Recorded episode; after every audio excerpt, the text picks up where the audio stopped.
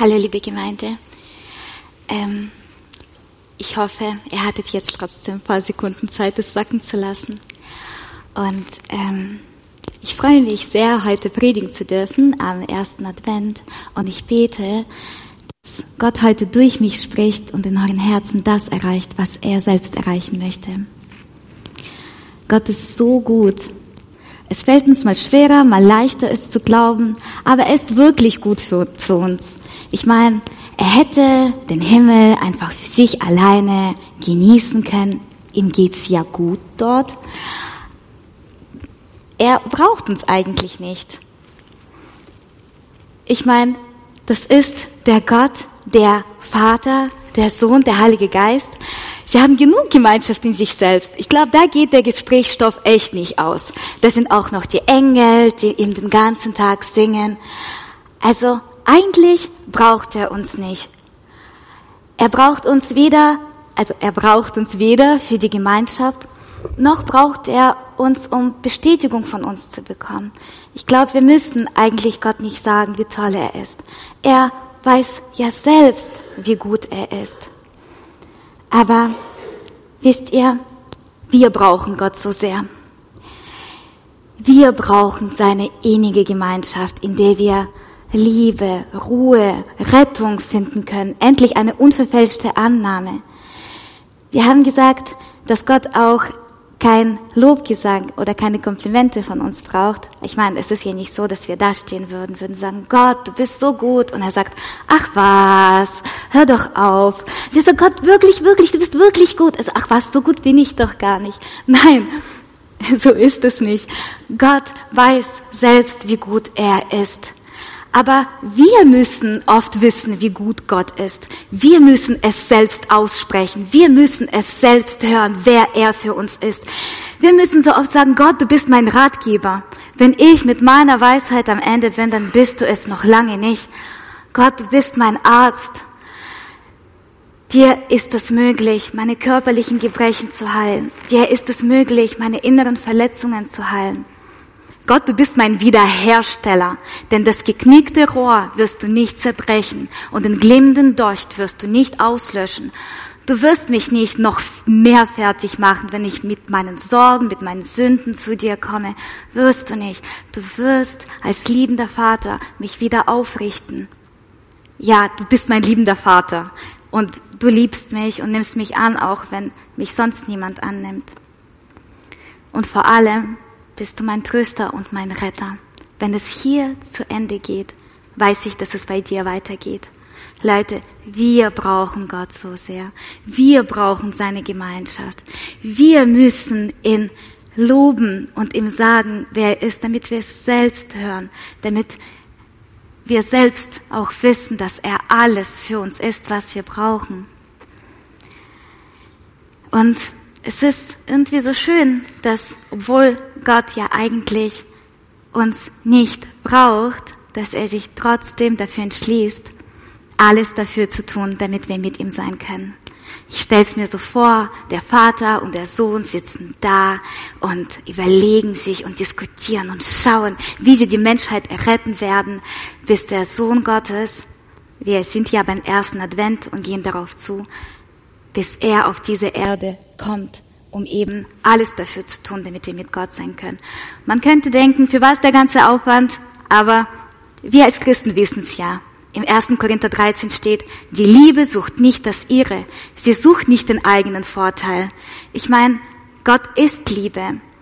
Ihm geht es zwar im Himmel ganz gut, aber weil er uns liebt und auf uns schaut und sieht, dass wir von Sünde gefangen sind, von ihr zerstört werden, weil er das zusieht und weil er das nicht zusehen kann, macht er auch alles dafür, dass wir mit ihm sein können. Ich meine, so ein hartes Beispiel. Ihr seid Eltern, ihr habt Kinder und ihr seht, dass sie sich in Drogen verfangen haben.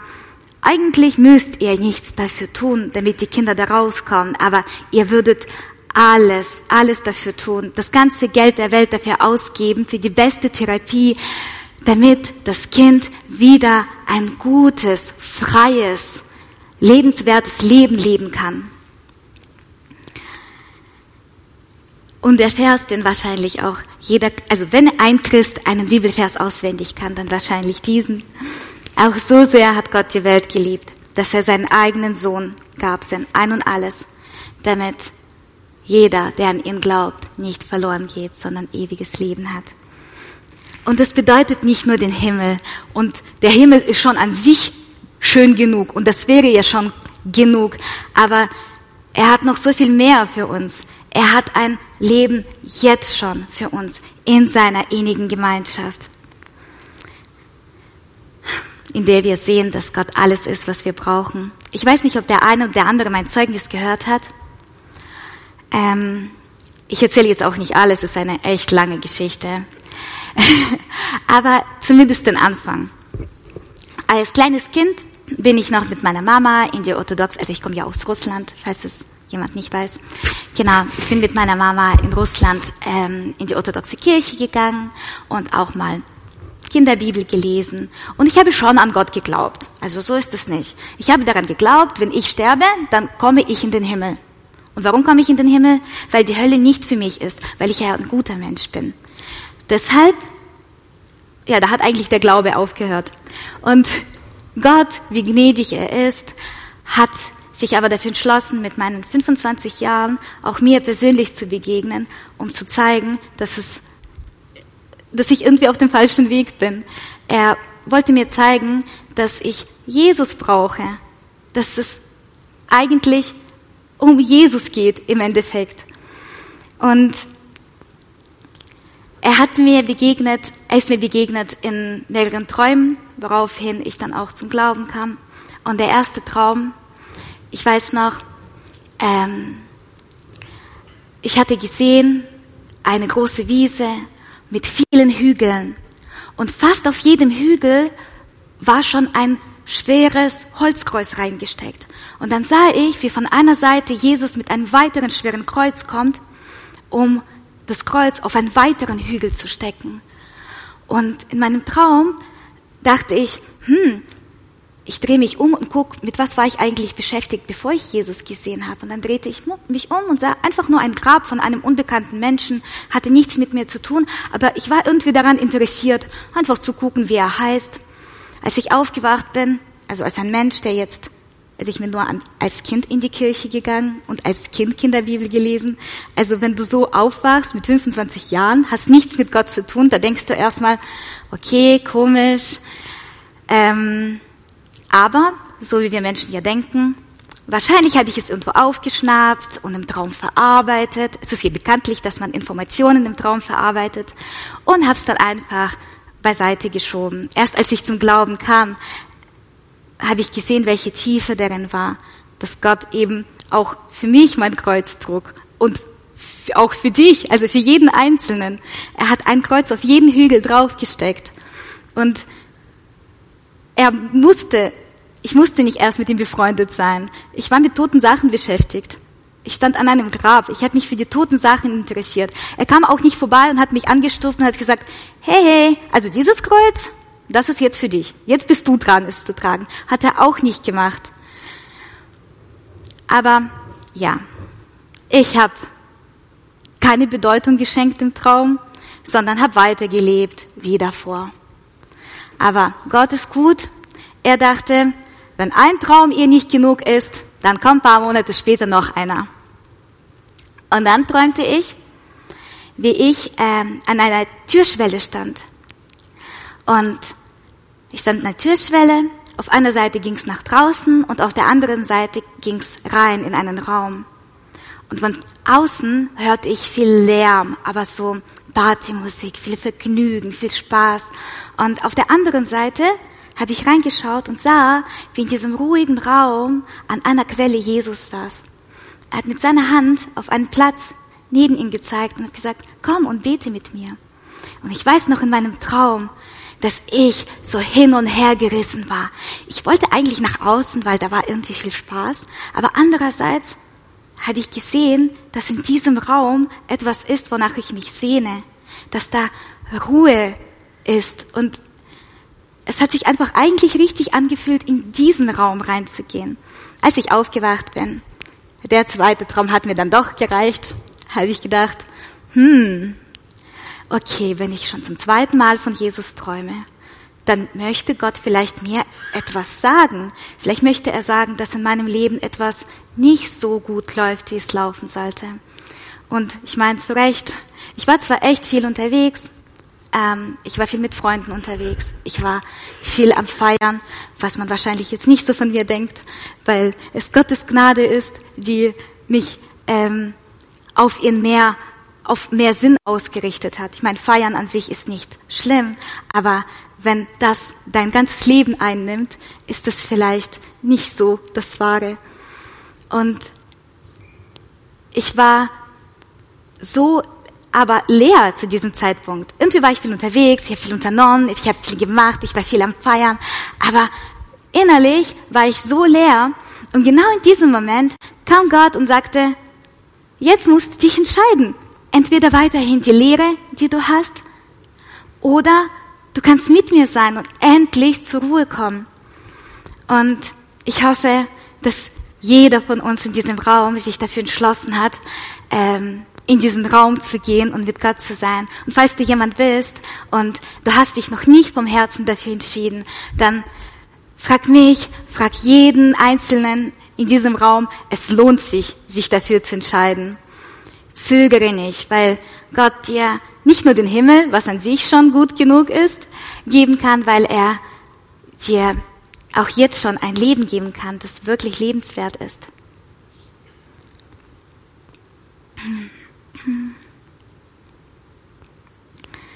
Ja, aber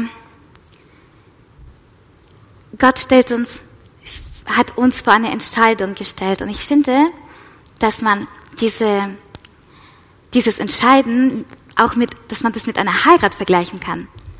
Wenn, ich bleib mal bei einem Mann, wenn ich als Mann äh, mich entscheide, die eine Frau zu heiraten, dann gibt es zu bedenken, wenn ich zu der einen Frau Ja sage, dann sage ich zu allen anderen Frauen, die noch da sind, ein Nein. Aber ganz ehrlich, wer steht schon vor der Eheschließung da und weint sich die Augen voll, weil er jetzt sein ganzes Leben mit der einen Frau verbringen muss? Also ich hoffe niemand.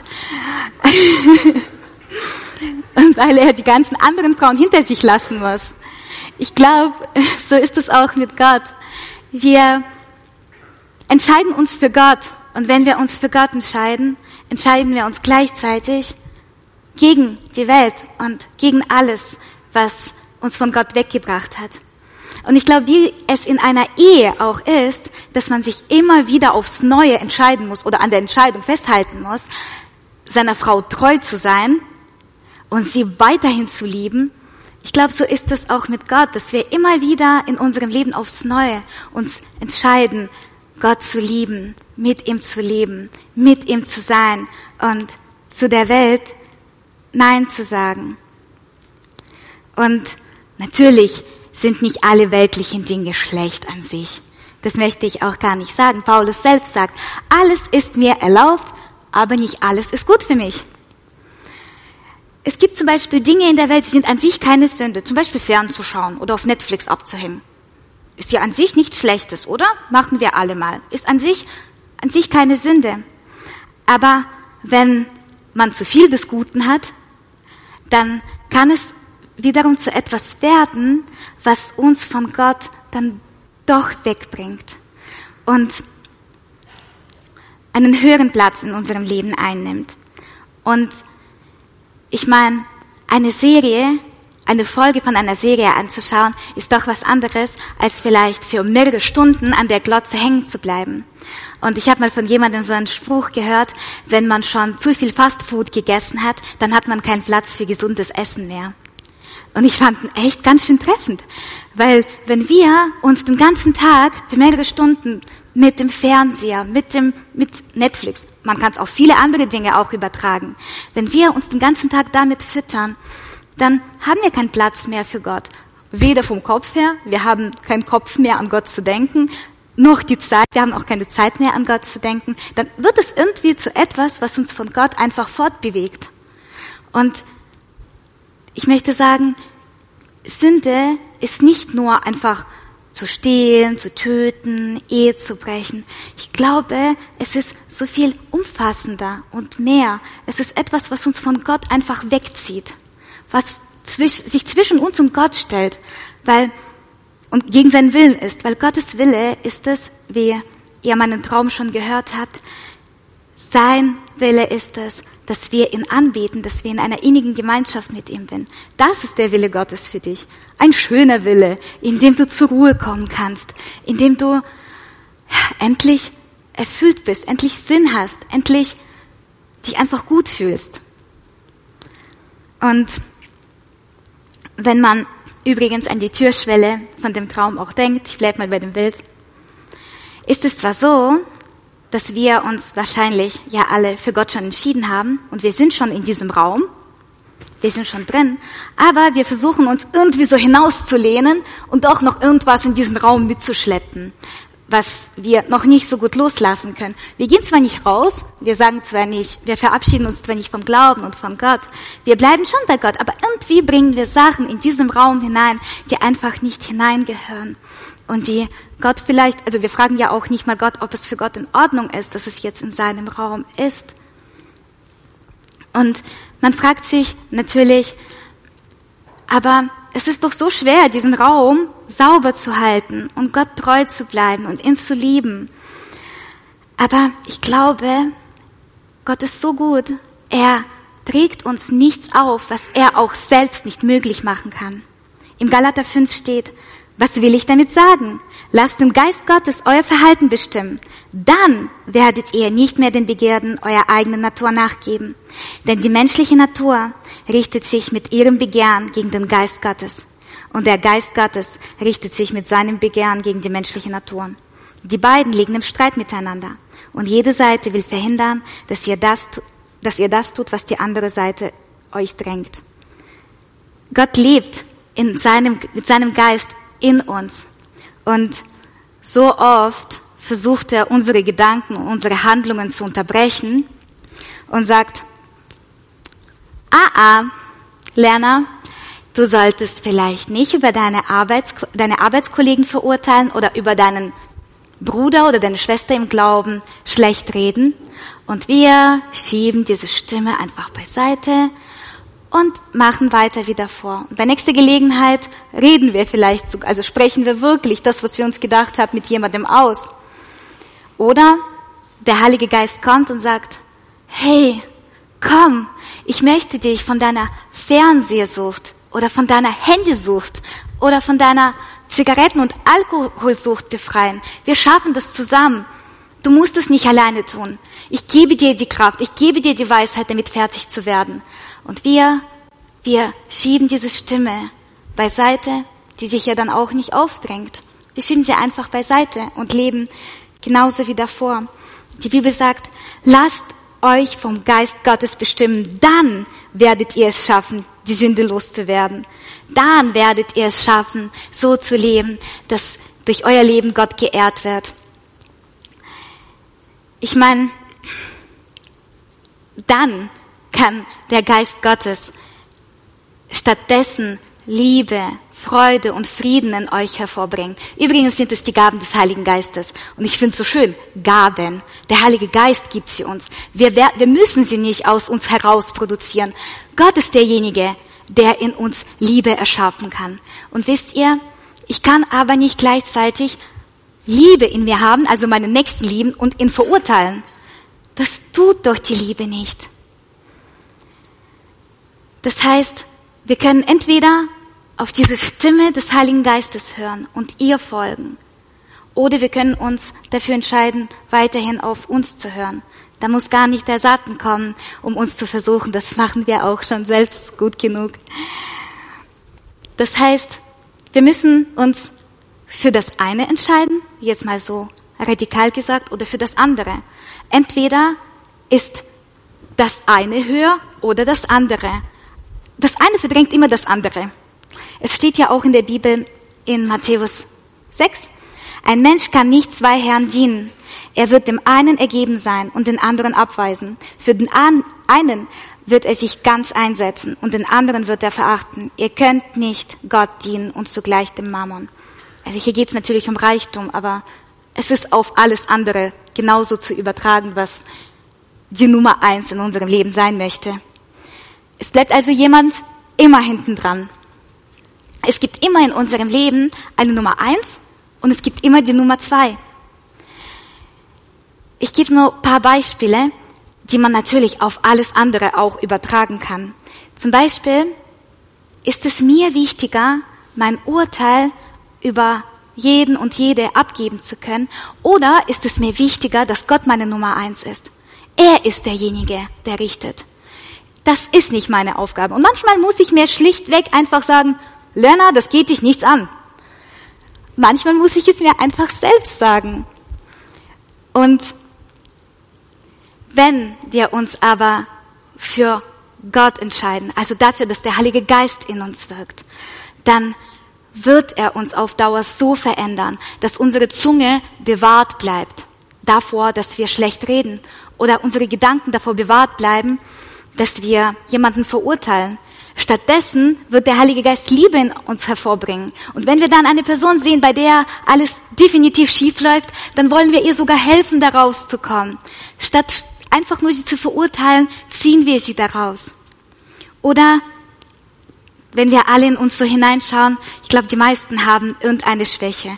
Wenn zum Beispiel Wut deine Schwäche ist und du deine Frau, dein Mann, deine Kinder jedes Mal zur Schnecke machst, weil sie schon wieder nicht alles so gemacht haben, wie du das möchtest, dann lässt man ganz sicher nicht den Heiligen Geist in sich wirken, sondern man geht den, den eigenen Impulsen, den eigenen Begierden nach.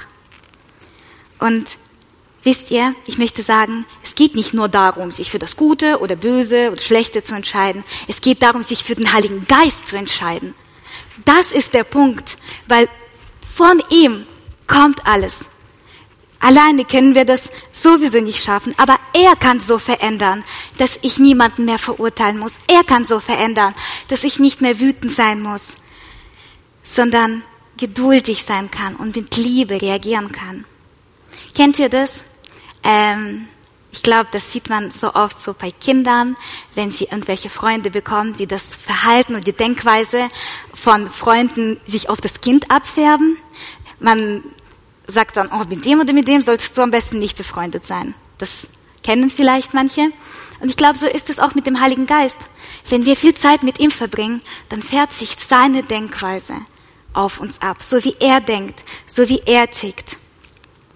Und damit es sich abfärbt, ist es so wichtig, mit ihm einfach im Gespräch zu bleiben. Wir müssen nicht warten, bis wir zu Hause sind und kurz beten können. Wir können durch den Tag gehen und sagen, Gott, was würdest du hier tun? Was ist dein Gedanke dazu? Was ist dein Wille dazu? Und dann auch darauf hören. Du kannst den Geist Gottes auch durch die Bibel, durch sein Wort zu dir sprechen lassen. Und wenn zum Beispiel schlecht reden oder verurteilen deine Schwäche ist, dann kann man die Bibel genau zu dem Thema aufschlagen. Und die Bibel hat auch einiges dazu zu sagen und wird dir dabei helfen. Äh, Jakobus 4, da steht, widersteht dem Teufel und er wird vor euch fliehen. Wir müssen für diesen Schwächemoment, wenn wir mal wütend werden oder wenn wir mal ähm, versucht werden zu verurteilen, wir müssen mit diesem Wort Gottes gerüstet sein, dass wir auch antworten können, wie etwa Jesus in der Wüste versucht worden ist. Das heißt, wenn der Teufel kommt und sagt, also, du sagst ja eigentlich nur die Wahrheit, wenn du sagst, dass sie voll unfähig ist. Du lügst ja nicht, das ist ja schon eigentlich die Wahrheit. Dann kommt und sagt, ich soll meinen Nächsten lieben und den anderen zu verurteilen, ist keine Liebe. Und dann wird der Teufel auch vor euch fliehen. Aber ich sage euch was, lasst euch bloß nicht auf eine Diskussion mit ihm ein. Dann habt ihr nämlich schnell verloren. Sagt es, dreht euch um und macht weiter. Leute, Gott ist so gut. Er hat uns nicht nur von der Sünde befreit, dass wir in den Himmel kommen können, dass wir nicht von ihr vor Gericht angeklagt werden. Nicht nur das. Gott hat uns so viel mehr gegeben. Er hat uns seinen Geist gegeben. Er hat uns sein Wort gegeben, damit wir auch weiterhin von dieser Sünde nicht zerstört werden, sondern frei werden können und für Gott leben können und in einer innigen Gemeinschaft mit Gott sein können, der alles für uns hat. Nicht wie die Welt, die eigentlich nur eine Illusion erschafft, uns alles geben zu können, es aber nicht hält. Lasst uns der Sünde widerstehen und nichts über diese Türschwelle in diesem Raum hineinbringen. Lass uns diesen Raum einen Raum des Gebets sein, ein Raum, wo wir Gemeinschaft mit Gott haben können. Lasst unser Herz dieser Raum sein, in dem der Heilige Geist lebt. Und lasst uns wirklich in uns hineinschauen und den Heiligen Geist fragen, hey, was hat sich eigentlich in meinem Herzen angestaut, was nicht in Ordnung ist? was nicht okay ist, was dir nicht gefällt. Und dann macht euch an die Arbeit, aber nicht alleine, sondern mit dem Geist Gottes, der euch helfen wird, es aufzuräumen, der euer Herz so umgestalten wird, dass es zu einem Raum des Gebets sein wird, in dem ihr Platz für Gott habt und in dem ihr nichts, für nichts anderes Platz habt. Ich würde gern für euch beten, aber vielleicht möchtet ihr einfach sitzen bleiben und wenn ihr euch damit identifizieren könnt, könnt ihr gerne mit eurem Herzen mitbeten.